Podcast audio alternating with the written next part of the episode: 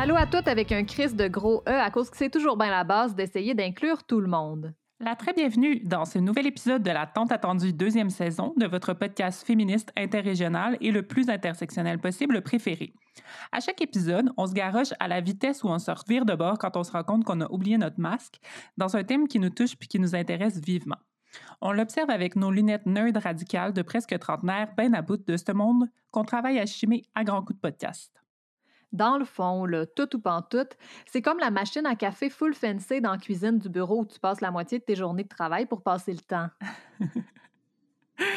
Aujourd'hui, on parle d'entrepreneuriat.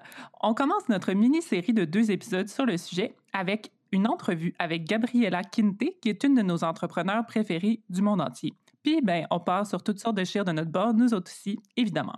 On est en direct de Villeray à Montréal et de Trois-Pistoles dans le bas du fleuve. Je m'appelle Alexandra Turgeon. Moi, Laurie Perron. Vous, écoutez, Tout ou Pantoute. Tout ou Pantoute.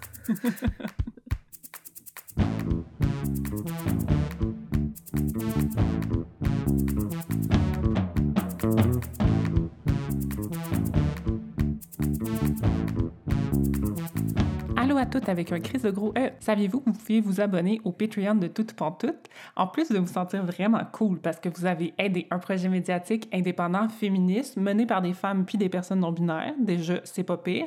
En plus, vous allez avoir accès à des suppléments.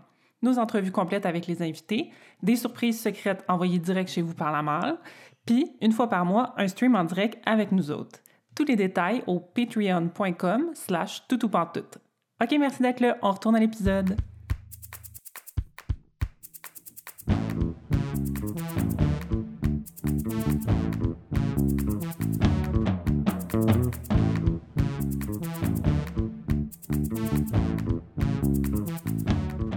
L'entrevue qu'on vous présente cette semaine a été enregistrée au printemps dernier, mais on la trouve encore full pertinente.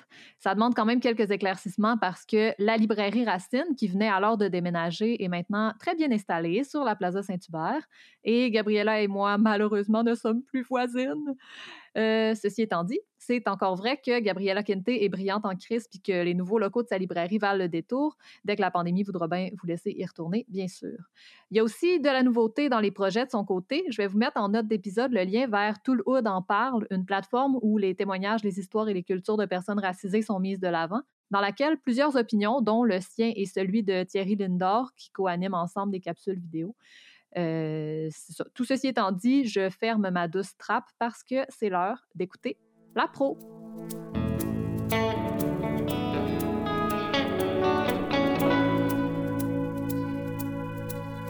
Bonjour à toutes et à tous, bienvenue dans le segment artistique de Toutes ou Pantoute. Aujourd'hui, je reçois Gabriella Quinte, qui est propriétaire et fondatrice de la librairie Racine, qui avait autrefois pignon sur rue dans Montréal-Nord, mais qui vient de déménager sur la Plaza Saint-Hubert et qui a également une boutique en ligne tout à fait remplie de joyaux. Gabriella est également euh, bien connue dans le milieu militant puisqu'elle milite contre le racisme depuis plusieurs années. C'est accessoirement aussi ma voisine, mais malgré ça, c'est par les voies de la technologie moderne qu'on se retrouve aujourd'hui, pandémie oblige, après à des heures très tardives suite au coucher de nos bébés respectifs. Alors, bonjour ou bonsoir, Gabriella. Salut! Merci de m'avoir invité, chère voisine. Confinement oblige, mais on peut pas se voir sourire, mais on va avoir du fun. Ça, j'ai aucun doute là-dessus. Euh, avant de commencer, en prenant pour acquis toutes sortes d'affaires, j'ai envie de te demander, toi, est-ce que tu te considères en fait comme une entrepreneur? Ça m'a pris du temps et jusqu'à maintenant, je commence à l'accepter, mais ça a été difficile pour moi parce que quand je pensais à entrepreneur ou entrepreneuriat, je pensais juste à un type de personne. Tu sais, genre les personnes euh, qui se promènent avec des mallettes d'argent, avec des costumes et qui font des gros deals et qui ont de l'argent, etc. Donc, je sais pas pourquoi j'avais comme comme un, visage frisé ou je sais pas des préjugés sur ce terme pour finalement comprendre que être entrepreneur c'est vraiment d'entreprendre des projets puis euh, après d'être rémunéré d'avoir comme une, certaine forme de quelque chose qui te revient puis après, quand j'ai pensé à tout le travail que j'ai fait, j'ai réalisé que finalement, j'ai toujours été entrepreneur. Mais là, c'est juste que je suis un peu plus redevable, on va dire, à certaines institutions parce que, bon, là, j'ai un numéro de taxe et j'ai un numéro d'entreprise, etc. Je suis un peu plus legit, mais avant, quand j'organisais des spectacles ou des choses un peu plus comme underground ou en dessous de la table, j'avais quand même euh, certaines notions, on va dire, comme de marketing, de faire des affiches et tout ça, comme j'agissais quand même d'une façon que tu pourrais dire, que tu pourrais appeler entrepreneuriale, on va dire. Que tu vends des t-shirts et que comme tu sais qui ta clientèle cible pour chaque modèle de t-shirt et tout. J'ai toujours été un peu entrepreneur, mais ce que j'aimais pas, c'est que on mettait toujours les mêmes euh, modèles d'entrepreneurs de l'avant. Donc, je m'identifiais pas à eux. Donc, c'est pour ça que j'avais un peu de réticence quand, quand les premières personnes m'ont commencé à dire que j'étais entrepreneur. J'étais comme. Mais c'est parce qu'on on, met tout le temps les mêmes genres d'entrepreneurs de l'avant, genre les, les, géants qui ne font pas attention à la terre, à, à comment euh, leurs choses sont fabriquées, etc., qui n'ont pas de conscience, qui pensent juste à l'argent. j'étais comme, je m'identifiais pas à ça, puis j'étais comme, oh non, je suis pas entrepreneur. Mais finalement, tu sais, il y a tellement de types d'entrepreneuriat puis de personnes entrepreneurs que là, je commence à rencontrer un peu plus de gens puis faire comme ah ok. Aussi, tu sais, quand on parle de, entreprise, tu sais, il y a tellement de, de choses qui sont des entreprises que des fois on, on, on oublie. Les entreprises, pas juste euh, la personne qui, qui fait des patchs puis qui les vend, c'est quand même un petit, un petit gagne-pain, mais comme c'est une, une, petite entreprise quand même. J'avais sensiblement les mêmes préjugés que toi, fait que je suis contente que tu aies abordé cet angle-là. Je me demandais aussi, qu'est-ce que ça t'a apporté comme liberté, toi, de devenir entrepreneur? Parce qu'on associe beaucoup à l'entrepreneuriat, justement, de nous apporter une infinie liberté, mais j'ai l'impression que ça doit venir aussi avec son lot de responsabilités puis de contraintes qui peuvent être envahissants pour ta vie privée. Je me demandais, dans le fond, où tu trouves l'équilibre dans tout ça, puis est-ce que ça t'apporte réellement plus de liberté que de contraintes? Euh, je dirais oui et non, parce que c'est sûr qu'au début, je trouvais ça cool, euh, certaines libertés, comme par exemple, disons que euh, la librairie ferme à 5 heures, mais que tu n'as pas envie de rester jusqu'à 5 heures, puis tu pars à 4h30. Mais tu es libre de faire ce choix-là. Tu n'as pas T'as pas, a pas vraiment de, t'as pas de boss qui va te chicaner parce que tu dois rester jusqu'à 5 heures, mais tu pars à 4 h 30 Mais c'est toi qui payes les conséquences si quelqu'un euh, qui, qui, était, qui arrive à 4h45 puis t'es pas là, puis qui, puis qui, qui trouve ça dommage parce qu'elle est venue de loin, tout ça, tu sais, c'est après, tu, les, les, choix que tu, que tu prends, il peut avoir des conséquences quand même, même si t'as pas de, de patron, on va dire. Mais tu sais, c'est sûr qu'il euh, y a une plus grande flexibilité, tu as moins de contraintes, euh, mais euh, les premières années, c'est pas vraiment facile. C'est vraiment pas facile. Les premières années, tu, tu mets tout ton, ton temps, ton énergie, puis ça rapporte pas beaucoup. Donc, la liberté, elle est certainement pas financière au départ, ben, en même temps, ça dépend. Là, je veux dire, à moins que tu aies une idée de génie euh, qui, qui, qui se voit nulle part, mais si tu arrives déjà dans, dans un milieu où euh, tu différencies un peu, mais que tu vas juste venir chercher une part euh, du marché qui, est qui, qui va ailleurs, mais la liberté financière, elle vient pas tout de suite, mais tu as certaines libertés que, que tu n'as pas, mais il y a certaines libertés que tu n'aurais pas ailleurs, mais c'est quand même pas aussi libre qu'on le pense. Personnellement, j'ai une légère tendance euh, anticapitaliste, mais je respecte aussi vraiment beaucoup ce que tu fais, puis ça, ça me passionne. Ça me mindfuck un petit peu et ça m'amène à la prochaine question un peu plus conceptuelle qui est, toi, comment tu perçois le lien entre anticapitalisme et entrepreneuriat? Parce que, tu sais, on n'a pas le choix de... On vit tous dans un système capitaliste, on n'a pas le choix de faire avec. Donc, tout ce qu'on fait s'inscrit dans ce système-là. Mais je me demandais si, avec Racine, puis avec ce que tu fais dans la vie, toi, ce que tu fais, c'est euh, te créer une place dans ce système-là, changer ce système-là, ou au contraire, t'en détacher? C'est un peu flou, mais euh, comment toi tu vois ça, le lien entre capitalisme et ton entrepreneuriat? C'est un peu tout parce que, veux, veux pas, c'est comme on doit quand même faire des choix. moi, j'aimerais ça qu'il y ait plus d'options, mais à la fin de la journée, je dois travailler, on va dire, pour pouvoir subvenir à, mes besoins parce que j'habite en ville, puis j'ai pas beaucoup d'options pour pouvoir me nourrir et, et autre chose. Fait que moi, c'est ça que j'ai choisi l'entrepreneuriat parce que je me dis, mais au moins, tu sais, je sais où je m'approvisionne, je sais que je me fais pas chier dans certaines équipes de, de travail ou que je me fais pas exploiter ou whatever, whatever. Et je sais que je vais essayer de faire les choses autrement. Donc, ça, c'est ça, c'est une des raisons pourquoi j'ai choisi l'entrepreneuriat. Là, c'est sûr que le capitalisme, on, on, sait que ça fonctionne pas. C'est sûr que j'aimerais ça qu'il y ait d'autres alternatives. Je pense qu'on peut la penser ensemble. On peut les penser ensemble, mais pour euh, les entrepreneurs ou futurs entrepreneurs qui sont pas dans avec le capitalisme, c'est vraiment de, de penser à comment on peut faire les choses, mais tout en pensant à la terre, tout en pensant à euh, nos choix, qui qui se fait exploiter, euh, comment et tout. Parce que, par exemple, disons que toi, tu aimes les fleurs, puis tu veux partir en fleuriste, mais il y a certains endroits où que tu peux te procurer tes fleurs pour ton fleuriste où tu sais que ces personnes-là sont exploitées grave. Mais tu peux faire d'autres choix ou c'est une question de, de, choix pour essayer de de ne pas supporter la, la bête. Ouais, juste de faire sa place dans la vie puis de, de faire son chemin sans piler sur personne, mettons. Ouais, puis choisir d'autres modes organisationnels, aussi. Puis montrer que c'est possible de s'organiser. Puis de.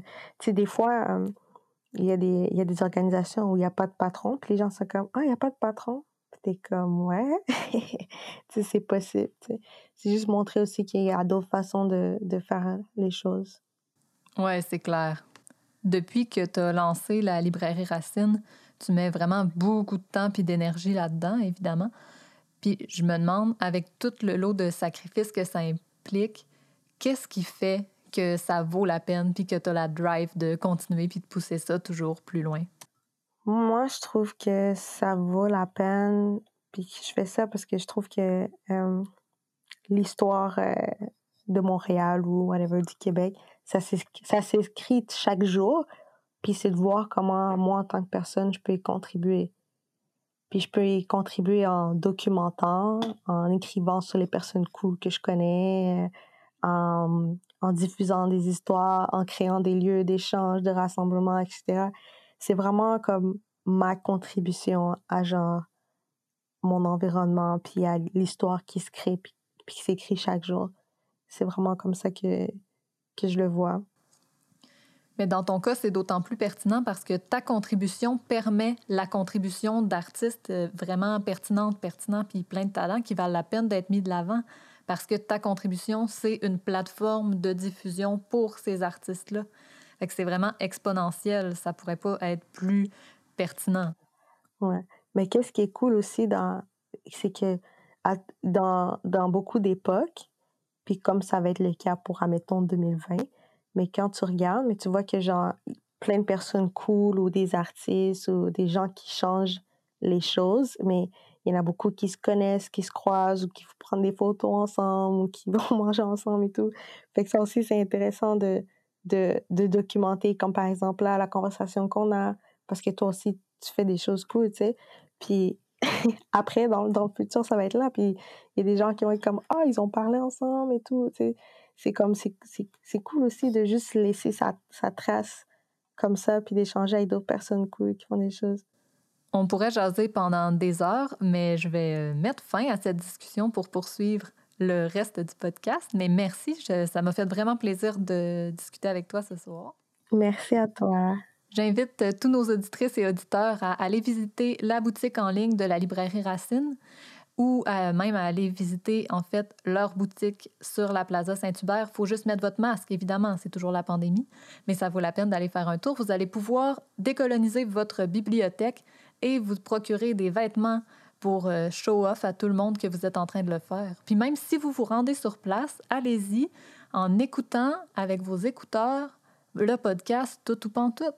Comme ça, ça va être d'une pierre deux coups. Yeah!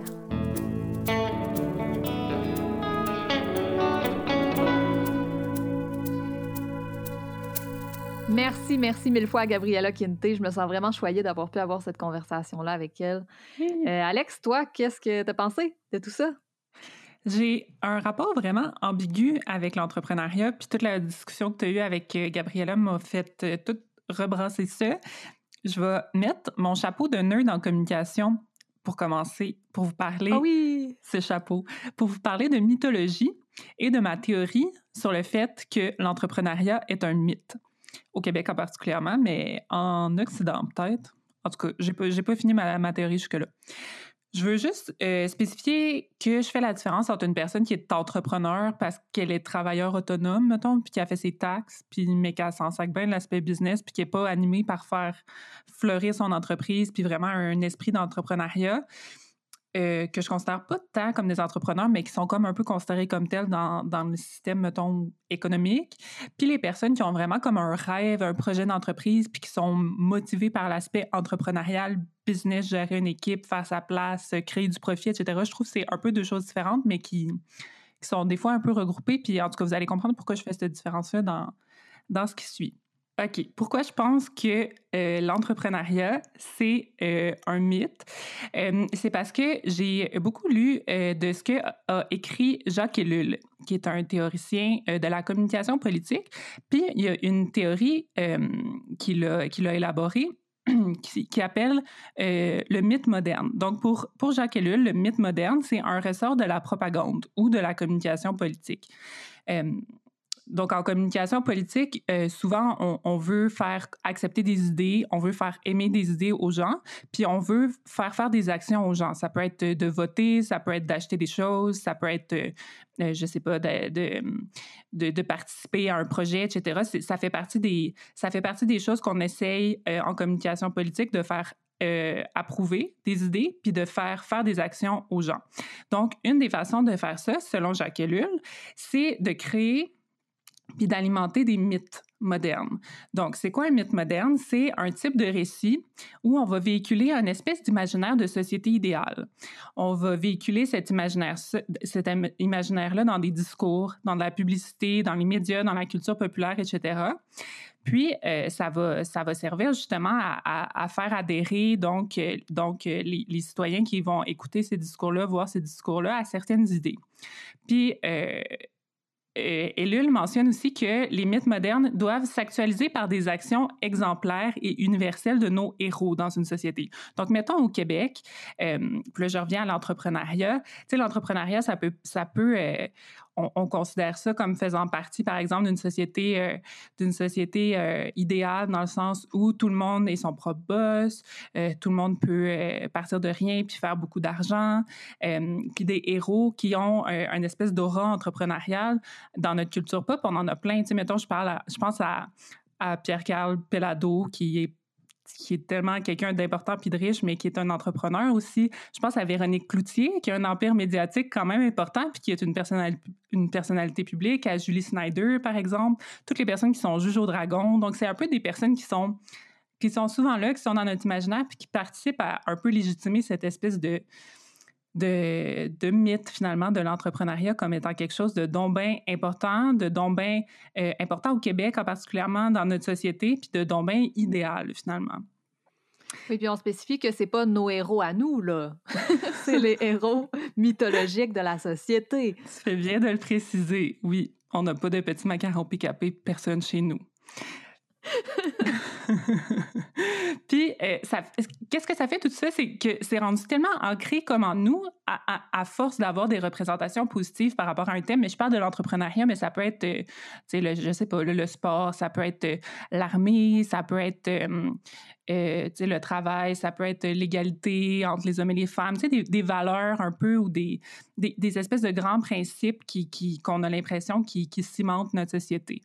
puis ça, fait que ces choses-là sont devenues tellement ancrées qu'on pense que c'est comme si éventuellement on pense que c'est nous-mêmes qui a ces idées-là, puis on pense qu'on a vraiment envie de faire ça parce que on trouve ça nice, pas parce qu'on se fait pitcher des images par rapport à ça à longueur de journée. Fait que ça devient un peu insidieux qu'on qu'on adhère finalement à ces idées-là, puis qu'on porte des actions, on pose des actions en lien avec ces messages-là.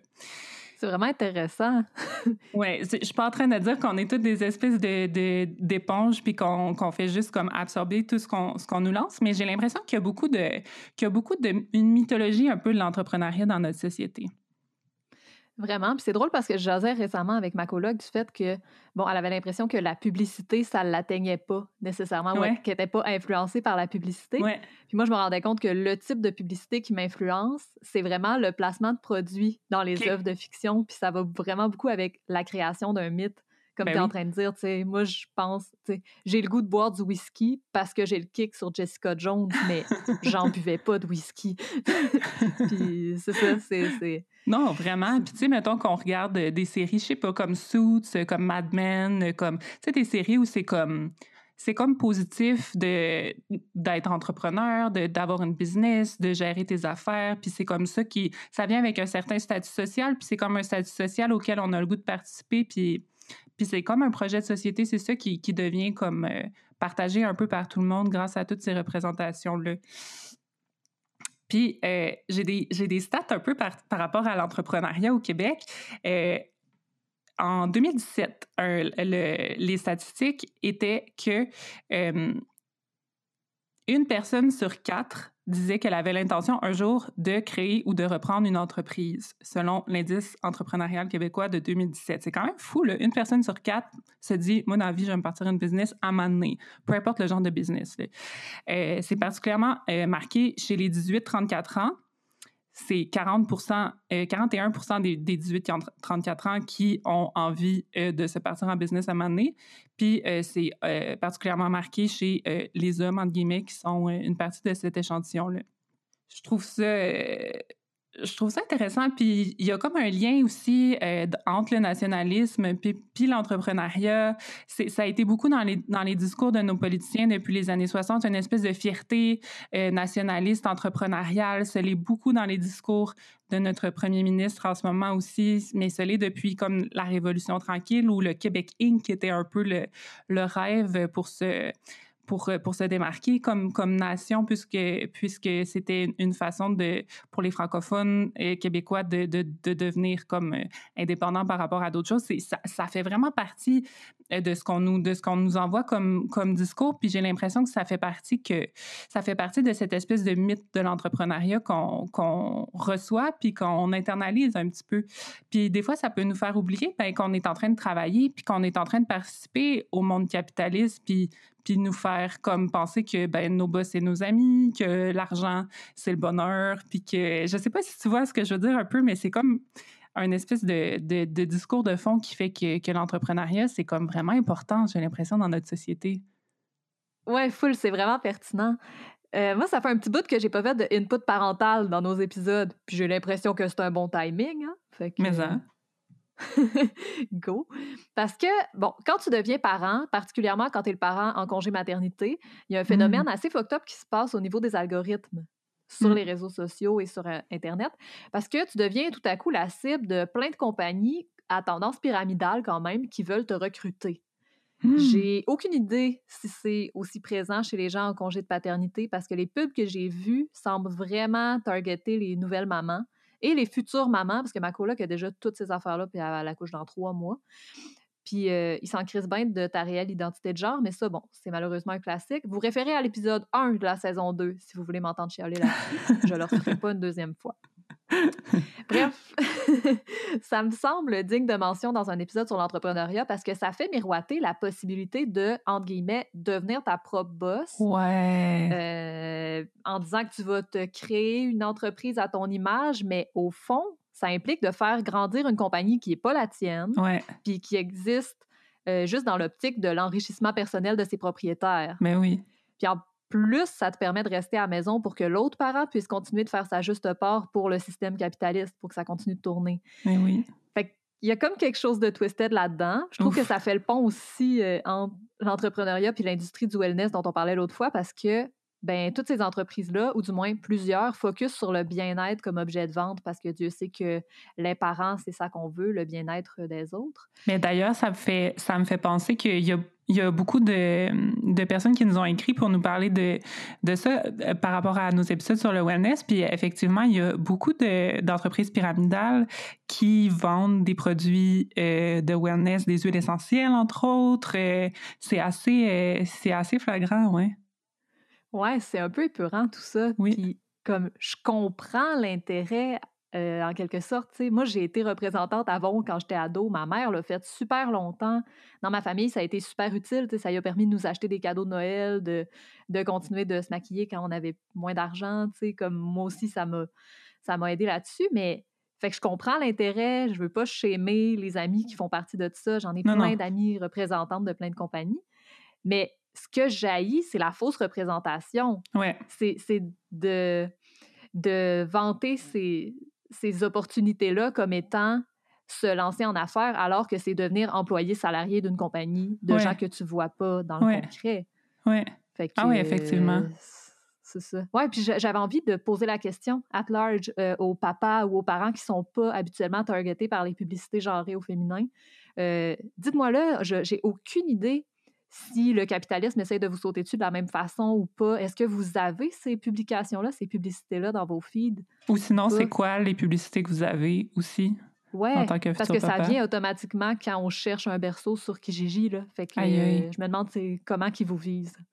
Dites-nous-les, j'ai hâte de savoir. Ah, moi, je suis jamais targetée par ces affaires-là. C'est vraiment... euh, c'est du bon découpage. Bon découpage de public cible.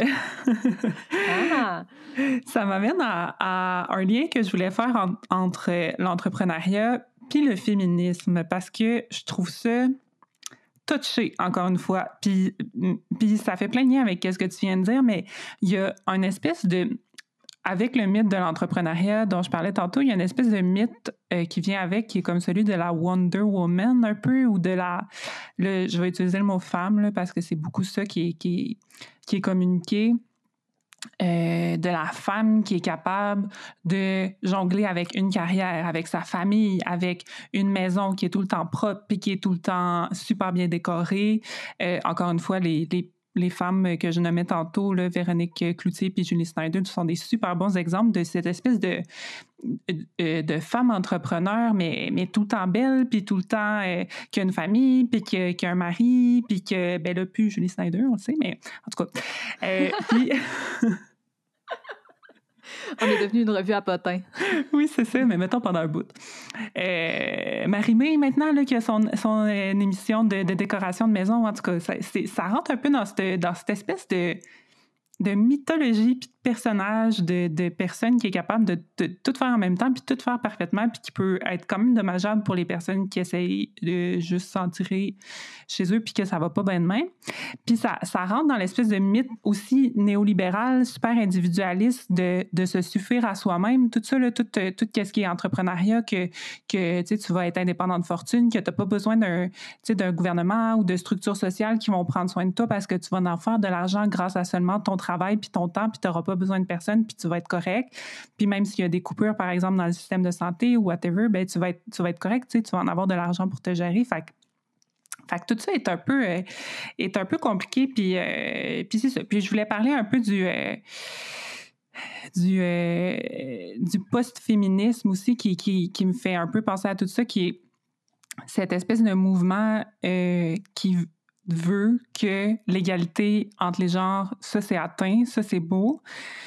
puis que, euh, dans le fond, euh, tout le monde a accès égal au travail, puis que euh, le, but, c'est que tout le monde puisse travailler autant, puis puisse autant comme avoir des bonnes carrières, avoir des bonnes conditions de travail. le but, c'est pas d'assouplir la société pour que tout le monde soit inclus, mais c'est de lever la barre plus haute pour tout le monde qu'une certaine partie de la population arrive au même niveau que les hommes cis puis soit capable de mener une carrière euh, impressionnante entre guillemets euh, au même au même niveau, de travailler 80 heures par semaine, de faire garder leurs enfants puis de faire faire leur ménage par quelqu'un d'autre. Fait que, résultat, plus de monde à bout, puis il y a une espèce de déplacement de la charge invisible vers des personnes encore plus marginalisées. Euh, ça normalise, puis ça, ça euh, envenime un peu certaines normes de genre aussi, là, que, que les femmes, entre guillemets, doivent euh, tout réussir, ce qui est euh, care en plus de leur carrière, alors qu'on n'attend pas nécessairement ça des hommes cis de l'autre côté. Fait que, fait que c'est ça. Je trouve ça bien compliqué. Je trouve qu'il y a plein d'affaires qui rentrent là-dedans, puis qu'on utilise des fois le féminisme un peu pour, puis l'empowerment pour pour un peu, euh, c'est ça, le mousser, mousser ces valeurs-là, puis dire que, que la liberté, c'est le succès, puis c'est le succès financier. Puis je trouve ça, je suis curieuse de savoir ce que vous en pensez, puis si, si vous vous sentez un peu des fois euh, mélangé par rapport à tout ça aussi dans votre féminisme, puis dans votre euh, envie d'être libre des fois aussi. Ouais, full. Donnez-nous des feedbacks là-dessus parce que c'est vraiment intéressant. L'équité puis l'égalité, c'est pas nécessairement d'aller chercher exactement la même affaire que les hommes cis à quoi ils ont droit parce que les hommes cis blancs, évidemment, parce que des fois, ben, Chris, c'est des affaires qu'on voudrait bien abolir. Fait que c'est ça. C'est ça. Vraiment intéressant. Euh, parlez-nous de tout ça. on a le goût de vous jaser aujourd'hui, mais on est rien que toi et deux. Fait qu'on fait ça. Écrivez-nous, coudons.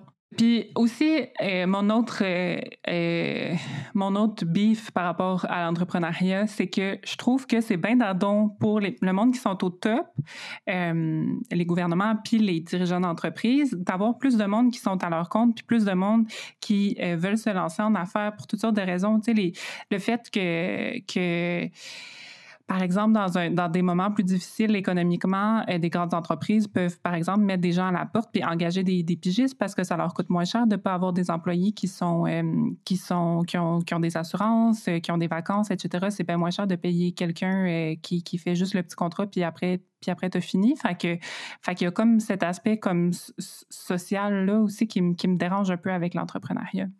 Ouais, clairement. Ben moi, l'idée d'entrepreneuriat, ça, ça, me fait vraiment entrer souvent dans une dissonance cognitive parce que je tripe sur plein d'entreprises puis sur les gens qui les startent. Euh, quand c'est des, des, entreprises qui vont un peu plus vers mes valeurs, mais en même temps, jaillit pour mourir, papa capitalisme, mm-hmm. on le sait, c'est notre ennemi juré. Puis, ouais, ça me fait vraiment du bien d'en parler avec Gabriella parce que son point de vue était vraiment intéressant. Puis, ça m'a marqué quand elle a parlé de faire des choix pour pas nourrir la bête, mettons parce que c'est vraiment l'optique dans laquelle je, me je reconnais les entreprises que j'aime. Je trouve qu'ils tendent tout un peu vers ça. Puis souvent, ça se passe, euh, comme elle disait, par euh, la conscience environnementale et éthique au niveau de l'approvisionnement ou des modes d'organisation je dérape aussi de mon bord là, sur les anecdotes personnelles, mais je sais pas comment elle a fait pour savoir que mon rêve d'envie, c'était d'être fleuriste, mais vu qu'elle en a parlé, ben, je le dis officiellement, ça m'est vraiment venu souvent dans la tête comme projet. Puis un des bugs que j'avais, c'est le fait que l'industrie des fleurs coupées, c'est zéro écologique. Mmh. C'est vraiment pas logique. Ça implique plein de pesticides, d'engrais chimiques, de teintures, de l'importation. Bref, c'est plein d'affaires que je serais pas prête à endosser, mais il y a des gens qui y ont pensé, puis il y a des gens qui le font éthiquement avec des fleurs bio. Euh, watchez les notes de l'épisode, je vais vous les mettre parce que j'aime ça encourager les projets qui valent la peine. Mais euh, où je veux en venir, c'est que en tant que consommatrice, dès que j'atteins le seuil de revenus où je peux me permettre de choisir, ce qui n'est pas toujours le cas, j'en conviens, ben, j'ai un certain devoir de choisir d'encourager les entrepreneurs qui partagent mes valeurs. Puis si dans le big picture, ça mène pas à mort du capitalisme, ben, au moins ça contribuera au florissement puis à la survie de projets plus éthiques puis de personnes bien intentionnées sans enrichir Walmart puis McDo. Mais encore là, tu sais, on l'a pas toujours ce choix-là. Il y a des années et des années où j'ai dumpsté ma bouffe dans les poubelles. Je, ne pouvais pas l'encourager, le petit fromager bio, ben même si je trouve que c'est plus logique.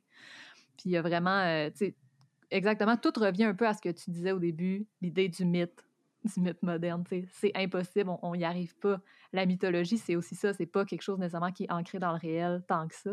Non. Puis, ben, c'est pas nouveau, là. Le système capitaliste, ça fait un peu cet effet-là. Oui, c'est comme un peu partout, puis c'est tentaculaire. Puis je trouve ça fou l'important que tu dis de, de on n'a pas tous les moyens de faire des choix avec lesquels on est à l'aise comme éthiquement. C'est complètement comme fou qu'on ne puisse pas être en paix avec nos choix de consommation parce qu'on est pauvre. Comme ça n'a aucun bon sens, mais, mais c'est ça la réalité. Puis des, des, alternatives bolées comme celle de Gabriella, moi, en l'écoutant parler, je me disais, quelle charge quand même pour une entrepreneur de, de, de faire tous ces choix éthiques-là, parce que, tu sais, c'est bien sûr que tu vas faire plus de produits, mettons comme fleuriste, c'est bien sûr que tu vas faire plus de profit si euh, tu vas pas chercher tes fleurs à une source qui, qui est éthique puis qui n'utilise pas de, de, pesticides, etc. Tu sais, mettons comme, comme artiste euh, qui fait de la sérigraphie sur des t-shirts. Si tu vas chercher tes t-shirts en Chine avec des employés sous-payés, tu vas faire bien plus de profit. Fait que si tu veux être